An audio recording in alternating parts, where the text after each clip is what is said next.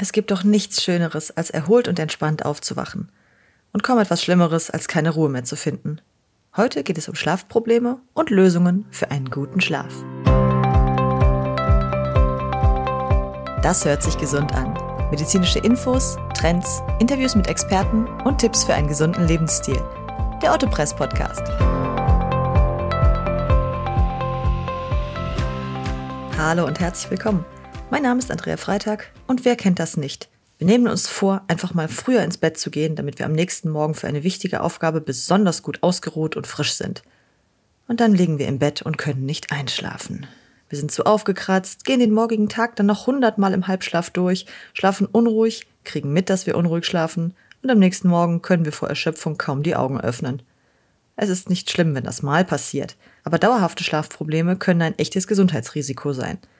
Denn im Schlaf soll eigentlich alles Kaputte im Körper repariert werden, alles entspannt werden, der Tag verarbeitet und auf morgen vorbereitet werden. Schlafprobleme haben aber nicht nur etwas mit der Zeit, wann wir schlafen gehen, zu tun, sondern mit sehr vielen Dingen. Grob gesagt gibt es da fünf Themenkomplexe. Punkt 1. Jeder schläft anders. Die bevorzugte Liegeposition ist die, die beim Schlafen nicht stört. Die Embryonalhaltung, also dieses Einrollen und auf der Seite liegen, kann zu Verspannungen führen. Da sollte man zum Beispiel darauf achten, den Kopf nicht zu sehr ranzuziehen, das drückt nämlich die beiden Kiefergelenke aufeinander und das erschwert die Atmung. Das Ranziehen der Schultern kann ein Zeichen für einen zu kalten Schlafraum sein. Manche, die immer auf einer Seite schlafen und dabei die Hand oder den Arm zur Stabilisierung unter dem Kopf halten, klagen über Taubheitsgefühle im Arm, weil die Blutzufuhr unterbrochen wird. Oder dass die Kniegelenke des Nachts schmerzhaft aufeinander drücken. In solchen Fällen kann ein Seitenschläferkissen Abhilfe schaffen, das dann sowohl die Knie als auch die Arme stützt. Auf dem Bauch liegen ist für manche, zum Beispiel wegen ihres Bauch- oder Brustumfangs, gar keine Frage, weil es die Wirbelsäule unangenehm überstreckt. Andere fühlen dabei, wie ihr eigenes Körpergewicht die Lunge eindrückt. Aber nachts ist man ja nicht unbedingt bewusst da. Um sich davon abzuhalten, nachts immer unbeabsichtigt in die möglicherweise Rückenschmerzen verursachende Position zu geraten, nähen sich manche Menschen zum Üben Tennisbälle in kleinen Taschen an die Vorderseite des Schlafanzuges. Den Druck beim darauf drehen bemerkt der Körper in jedem Falle und sucht sich eine andere Schlafposition. Ungewöhnlich, aber kann funktionieren. Aber ach, auch auf dem Rücken schlafen ist nicht frei von Problemen. Gerade in Kombination mit einem zu hohen Kopfkissen werden die Kiefergelenke wieder aufeinander gedrückt, die Atemwege wieder blockiert. Es kann zum Schnarchen oder Atemaussetzern kommen. Vielleicht sollte man dann das Kopfkissen wechseln. Die meisten Orthopäden raten tatsächlich, beim Schlafen komplett auf das Kopfkissen zu verzichten. Und wer so gar nicht schlafen kann, der kann ja mal versuchen, sich nach und nach umzustellen mit immer flacher werdenden Kopfkissen. Das klingt jetzt, als ob man beim Schlafen irgendwie nie was richtig machen kann, egal was man anstellt. Und das, obwohl wir ja eigentlich ziemlich unbewusst schlafen. Was man dabei aber nicht vergessen sollte, diese Positionen können zu Problemen führen, müssen es aber nicht zwangsläufig. Die richtige Schlafposition ist die, in der wir gut schlafen können und keine körperlichen Beschwerden davontragen. Also, wenn nicht jedes morgendliche Erwachen zu einem Auferstehungsakt werden muss. Wer in keiner Position Ruhe findet, der sollte die Ursache für seine Schlafprobleme vielleicht woanders suchen. Punkt 2 bzw. Thema 2 ist der Einfluss von Bett und Matratze auf den eigenen Schlaf. Die Enttäuschung gleich einmal vorweg. Nein, die eine perfekte Matratze für alle gibt es nicht. Es gibt so viele verschiedene Hersteller, Materialien, Arten, Härtegrade, dass es schwer ist, sich in diesem Informationswust zurechtzufinden. Das heißt aber auch, es gibt jede Menge Individualisierungsmöglichkeiten, die wir nutzen können, wenn wir denn herausfinden, was wir eigentlich brauchen. Die gängigsten Matratzenmaterialien sind Federkern, Latex, Kaltschaum und Viskoschaum. Federkern- oder Taschenkernmatratzen gelten als gut geeignet für Menschen, die viel schwitzen, da sie Feuchtigkeit und Wärme schnell abgeben und dadurch besser belüftet sind. Auch der Gefahr der Schimmelbildung wird so entgegengewirkt. Dafür passen sie sich aber nicht so gut an die Körperform an und sind für Menschen mit Rückenleiden meist weniger angenehm obwohl sie natürlich eine hohe Stütz- und Federkraft haben und deswegen eigentlich eine orthopädisch korrekte Körperhaltung unterstützen sollen. Leider bilden sich gerade bei längerer Nutzungsdauer schnell Kuhlen, was den Liegekomfort natürlich nicht gerade fördert. Latexmatratzen passen sich hingegen sehr gut im Rücken an. Allerdings sind die ziemlich schwer und unhandlich, wobei das natürlich nur beim Transport und Wechsel der Bettwäsche von Bedeutung ist.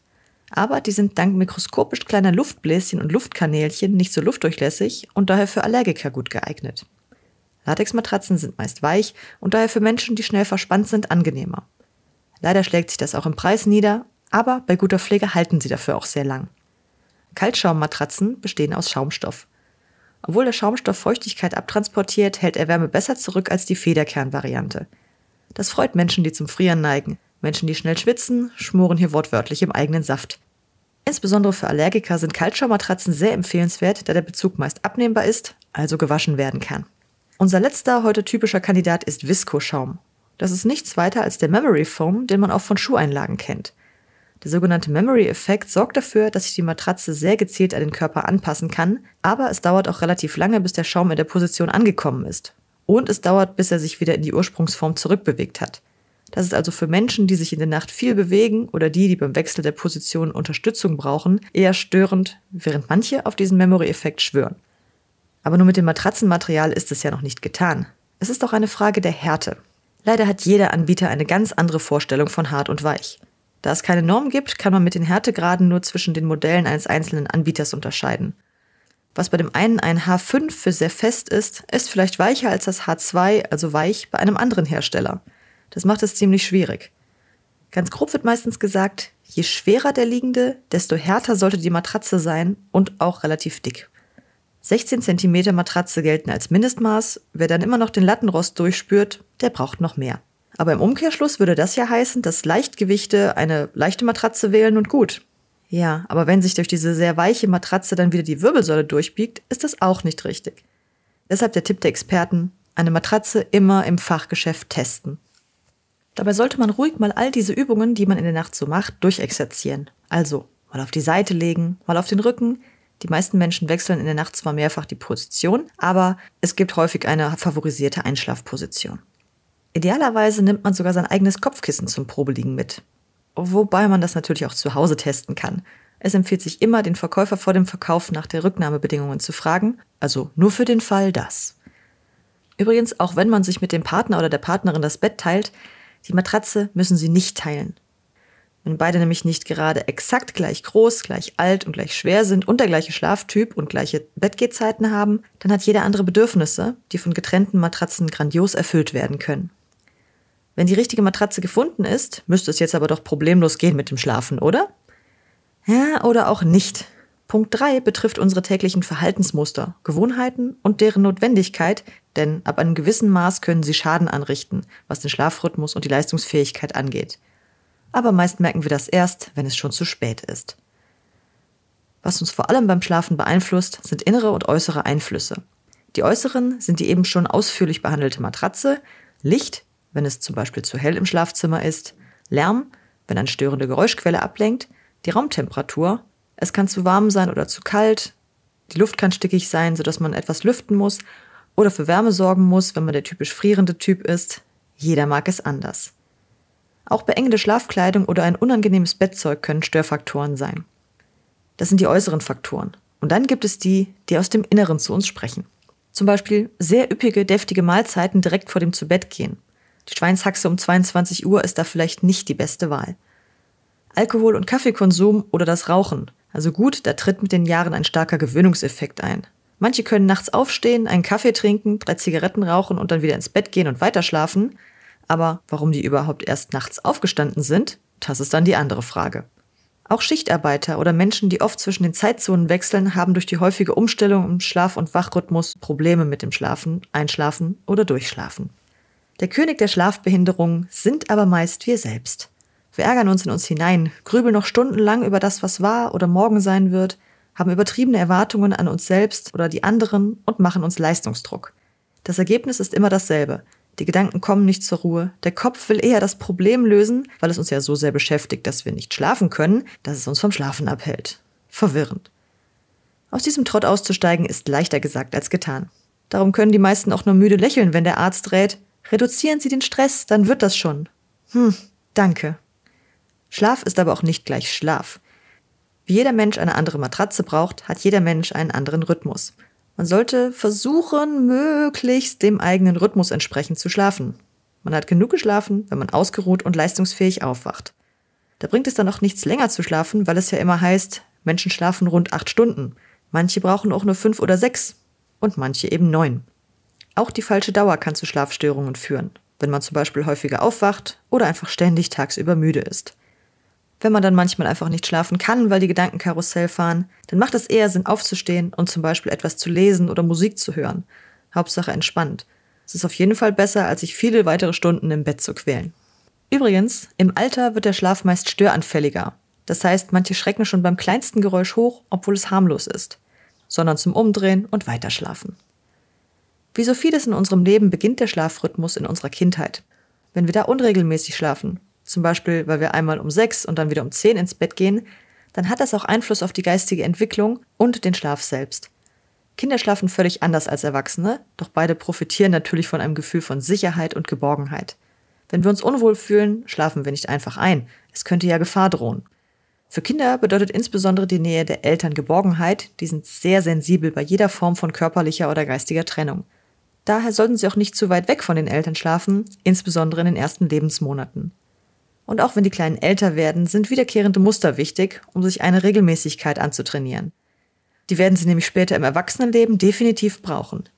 Die Arbeitswelt mit ihrem 9 to 5, also 9 bis 5 Uhr arbeiten, ist nicht für jeden etwas. Aber wer mit seinem Schlafrhythmus in diese Welt passt, hat wenigstens ein paar Jahre weniger Stress als jemand, der erst nachts so richtig wach wird. Und da sind Kinder wirklich wie Erwachsene. Regelmäßige Einschlafzeiten und ein wiederkehrendes Zeremoniell helfen uns. Gut, es muss bei den Erwachsenen jetzt kein Einschlaflied mehr sein, aber sowas wie Lesen, Musik hören oder Baden kann beim Entspannen und als Ausklang des Tages gut helfen. Unser Themenbereich 4 ist einer, naja, den keiner gerne haben möchte, nämlich Schlafstörungen. Wenn wir einmal schlecht schlafen, ist das jetzt nicht so schlimm, aber wenn die Schlafstörungen zum Dauerthema werden, sollte man sprichwörtlich aufwachen. Per Definition besteht eine Schlafstörung dann, wenn man über einen Zeitraum von mindestens ein bis drei Monaten mindestens dreimal pro Woche nicht gut einschläft, durchschläft oder am Morgen zu früh erwacht und dann nicht mehr einschlafen kann. Und das ist dann unabhängig von äußerlichen Faktoren. Wie gesagt, ein unruhiger Schlaf vor einem wichtigen Termin ist noch kein Grund zur Beunruhigung. Eine richtige Schlafstörung hingegen hat man genauso am Montagmorgen vor dem wichtigen Termin wie am Samstag vor dem entspannenden Wochenende. Manche Menschen haben auch nur zeitweise Schlafstörungen. Der Fachbegriff lautet Insomnie, vom lateinischen somnus für Schlaf. Diese lösen sich aber zum Glück wieder von selbst. Wenn sie länger bestehen, können sie chronisch werden und in manchen Fällen stecken andere psychische, körperliche oder nervlich bedingte Krankheiten dahinter. Zum Beispiel sind Schlafstörungen für Menschen mit Depression oder Bluthochdruck alles andere als förderlich. Der schlechte Schlaf verstärkt die ohnehin schon vorhandenen Beschwerden enorm. Das ist so ein bisschen der Segen und der Fluch des Schlafes. Er hat Einfluss auf den gesamten Körper. Wenn es gut läuft, kann sich alles super generieren, aber wenn der Schlaf ausbleibt, bilden sich daraus zigtausende Probleme. Und das betrifft dann Herz, Kreislauf, Hormone, Muskeln, Verdauung und Atmung. Das heißt Kopfschmerzen, Verdauungsprobleme, neurologische Erkrankungen, Fatigue, Burnout, Depressionen, Angststörungen, Sodbrennen, Arthrose und Krebserkrankungen können verursacht oder verstärkt werden. Wobei, es liegt auch nicht immer nur an uns, es können auch Medikamente oder Wechselwirkungen mit Medikamenten dahinter stecken. Das klingt wie ein ziemlicher Leistungsdruck, der da auf unseren schlafenden Schultern ruht. Kein Wunder, dass manche Menschen darüber krank werden. Bei den Schlaferkrankungen gibt es auch wieder zwei verschiedene Arten. Erstens Beschwerden, die den Schlaf selbst betreffen. Das sind dann die bereits erwähnten Ein- und Durchschlafstörungen, nächtliche Unruhe, Zucken, Schwitzen, Albträume und kein Gefühl der Erholung beim Aufwachen. Die zweite Art bemerken die Betroffenen ihrer Tagesperformance. Der Schlaf kommt ihnen zwar normal vor, aber sie sind tagsüber total abgeschlagen, ständig müde, nervös, können sich schlecht konzentrieren. Viele nehmen auch an Gewicht zu, da sie die Müdigkeit auf einen Energiemangel zurückführen und deswegen mehr Energie von außen zuführen wollen, damit sie wach bleiben. Aber egal ob bewusst oder unbewusst, beide Arten von Symptomen sprechen für einen gestörten Schlaf und sollten untersucht werden, damit die Probleme nicht chronisch werden. Häufig ist zum Beispiel das übermäßige Schnarchen, die sogenannte Schlafapnoe. Apnoe bedeutet Windstille und ist genau das – der Atem setzt bis zu 100 Mal pro Nacht aus. Und zwar für die Dauer von 10 Sekunden bis 2 Minuten. Also, dass der Körper durch den entstehenden massiven Sauerstoffverlust im Blut aus dem Tiefschlaf hochschreckt, ja, das ist verständlich. Die Betroffenen merken das meist gar nicht, eher die Bettpartner. Wer nach dem Aufwachen immer schwere Beine hat und sie auch tagsüber eigentlich nur mit sich mitschleppt, der benutzt sie vielleicht in der Nacht zu viel. Das Restless Legs Syndrom ist eine schlafbezogene Bewegungsstörung, bei der die Muskeln in regelmäßigen Abständen zucken, ohne dass das nötig wäre, nämlich beim Schlafen. Da das erst im ruhigen Liegen oder Sitzen auftritt und man im Schlaf ja eigentlich abschaltet, kann meist nur eine Überwachung des Schlafes im Schlaflabor Aufschluss über den Grund für die Erschöpfung bringen. Zu den Zuckungen gehören auch die Parasomnien, also nächtliche Ereignisse wie Schlafwandeln, Angstzustände und Zähneknirschen. Das ständige Malen oder Pressen der Zähne aufeinander bringt nicht nur Spannung in den Kiefermuskel und damit Kopfschmerzen, sondern die Zähne werden dadurch überschnell abgenutzt und müssen zahnärztlich behandelt werden. Hier gibt es zwar so Beißschienen, die die Belastung der Zähne reduzieren sollen, aber das stellt nur ein Behandeln der Symptome dar. Solange die Ursache nicht beseitigt ist, geht es mit der Knirscherei, Presserei oder Schlafwandelei immer weiter. Relativ selten hingegen ist die Hypersomnie. Das bedeutet übermäßiger Schlaf und heißt, dass Menschen in alltäglichen Situationen einfach einschlafen. Das kann vom Sekundenschlaf auf der Autobahn oder die ständige Müdigkeit bis hin zur Narkolepsie führen. Da schlafen die Menschen wirklich mitten im Gespräch einfach weg. Gerade hier besteht Handlungsbedarf, denn wer gerade einen Kran steuert oder die Straße überquert und dann plötzlich in tiefen Schlaf verfällt, ja, das ist ein Sicherheitsrisiko für sich selbst und andere. Außerdem können dann nach gewisser Zeit noch plötzliche Muskelerschlaffungen oder Halluzinationen auftreten. Da ist ein Fachmann gefragt. Und jetzt denkt man sich, das ist aber wirklich heftig, was man da so an Krankheiten haben kann. Gesunder Schlaf ist doch echt wichtig. Dann nehme ich bei Schlafproblemen doch lieber ein paar Tabletten, damit ich auch wirklich gut und richtig schlafe. Ja, ganz so einfach ist es natürlich nicht. Unser Thema 5 ist die Frage nach dem Umgang mit Schlafmitteln. Die heute so angebotenen Mittelchen haben alle ihre Vor- und Nachteile, aber sie alle verändern langfristig die Schlafstruktur. Das ist so ein bisschen wie ein Gehstock, auf den man sich mehr und mehr verlässt, bis die natürliche Gehfähigkeit ohne Stock völlig verloren gegangen ist. Und dann wieder aufzuhören, ist nicht gerade einfach. Je nachdem, ob Probleme beim Ein- oder Durchschlafen bestehen, werden Medikamente mit unterschiedlicher Wirkdauer angewendet. Am häufigsten werden die sogenannten Benzodiazepine verwendet, jedoch immer nur für eine ganz kurzfristige Hilfe. Die Nebenwirkungen haben es nämlich in sich. Sie unterdrücken nämlich die erholsamen Tiefschlafphasen, verursachen ein massives Hangover, also eine Beeinträchtigung der Fahrtüchtigkeit und Arbeitsfähigkeit am nächsten Morgen, weil sie einfach viel zu lange wirken, und sie machen über längere Zeit abhängig. Deswegen gibt es auch die Nicht-Benzodiazepin-Agonisten, die zwar ähnlich funktionieren, aber ein geringeres Abhängigkeitspotenzial haben, naja, aber auch die sind keineswegs harmlos. Und dann gibt es dann noch die Antihistaminika der ersten Generation, also Antiallergika. Die helfen nicht nur gegen Allergien, sondern haben auch diese einschläfernde Wirkung. Jeder Allergiker hatte da sicher schon mal mit zu tun. Ihr Nachteil ist ihr deutlich verzögerter Wirkungseintritt, was eine Überdosierung ziemlich wahrscheinlich macht, weil der Patient direkt nach der Einnahme nichts merkt und dann lieber noch eine Tablette nachwirft und er sich viel zu schnell an eine zu hohe Dosierung gewöhnt. In Untersuchungen wurde bei der Verwendung von Antihistaminika festgestellt, dass ein erhöhtes Sturzrisiko besteht also sind auch die nicht für den Dauereinsatz gemacht. Die Antiallergietabletten sind aber auch nicht die einzigen mit Mehrfachwirkung, auch einige Antidepressiva haben eine einschläfernde Wirkung. Die dämpfen allen Input und bringen den Körper so mehr in die zum Schlaf übergleite Phase. Die werden meist bei durch ängstlich depressive Stimmungen verursachten Schlafstörungen eingesetzt, quasi als zwei Fliegen mit einer Klappe schlagen. Die noch härtere Keule sind dann die Neuroleptika. Das sind keine typischen Schlafmittel, eigentlich werden sie zur Behandlung von psychischen Störungen eingesetzt, aber auch sie beruhigen den Körper und können jemanden, der einen ziemlichen Schlafmangel hat, so den entscheidenden Weg zum Durchschlafen ebnen. Meist werden aber nur Psychosepatienten mit Neuroleptika behandelt. Das waren jetzt natürlich harte Bandagen. Was man eher selber so kennt, das sind pflanzliche Sedativa, also frei verkäufliche pflanzliche Schlafmittel. Ihr unschlagbarer Vorteil ist, dass sie keine oder nur leichte Nebenwirkungen haben, wie zum Beispiel Übelkeit. Weil ihre Wirkung und Wirkdauer aber wesentlich geringer ist, sie halten nicht die ganze Nacht durch, werden sie eher bei Einschlafproblemen eingesetzt. Typischerweise sind dann Johanniskraut, Lavendel, Hopfen oder Melisse Bestandteil dieser Tabletten oder Säfte. Das Problem mit den natürlichen Alternativen ist aber, meist müssen die einige Tage oder sogar Wochen im Voraus eingenommen werden, bis sie ihre Wirkung entfalten. Jemand, der verzweifelt ist und eine spontane, akute Lösung braucht, ja, der wartet hier für seine Begriffe natürlich viel zu lang. Genauso lange dauert es dann auch, bis alles wieder reguliert ist, wenn man das Mittelchen abgesetzt hat. Wir sehen also, Schlafmittel können schon irgendwie helfen, aber sie haben massive Nebenwirkungen und sollten keinesfalls länger als unbedingt nötig eingenommen werden. Denn je länger der Körper diesen Gehstock, also die Unterstützung für den Schlaf, benutzt, desto schwerer fällt es ihm damit aufzuhören. Er kann dann richtige Entzugserscheinungen entwickeln, den sogenannten Rebound-Effekt. Für Schwangere, Stillende oder Menschen mit Leberschäden und Suchtkranke gelten nochmal ganz andere Regeln, die sollten dann auf jeden Fall mit dem Arzt durchgesprochen werden. Da fragt man sich, gibt es denn jetzt überhaupt eine gute Lösung für Schlafprobleme? Die Hoffnung ruht auf der Entspannung. Es ist zwar sehr fordernd, aber langfristig die wirksamste Lösung bei den meisten Einschlafproblemen. Man muss sich bewusst auf Entspannung einlassen. Dafür gibt es mehrere Strategien, zum Beispiel die Stimuluskontrolle, auch Reizkontrolltechnik genannt. Dabei geht es um feste Zeitpläne und Strukturen. Das Bett wird nur zum Schlafen verwendet, es wird erst geschlafen, wenn man sich müde fühlt, man steht auf, wenn man nicht wieder einschlafen kann und versucht sich so einen festen Ablauf anzutrainieren. Diese Konditionierung macht es dem Körper dann leichter, über den Schlaf nicht als To-Do nachzugrübeln, sondern ihn einfach wie gewohnt anzugehen.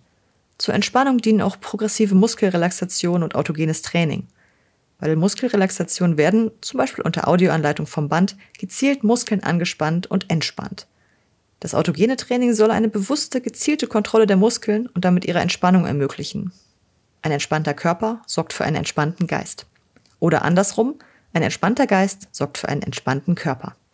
Beim Biofeedback, das man leider beim Arzt absolvieren muss, können die Reaktionen von Muskeln auf geistigen Input sichtbar gemacht werden. Damit lassen sich Stressfaktoren gegebenenfalls identifizieren. Oder wir lassen einfach los mit einer Traumreise. Wir schließen die Augen und versetzen uns innerlich an einen schönen Ort, zum Beispiel einen Sandstrand. Stellen uns vor, wie wir am Strand liegen und unser Körper auf dem Sand liegt, immer schwerer wird quasi mit dem Sand verschmilzt und einfach alles loslässt. Das war's für heute. Vielen Dank fürs Zuhören und gute Nacht.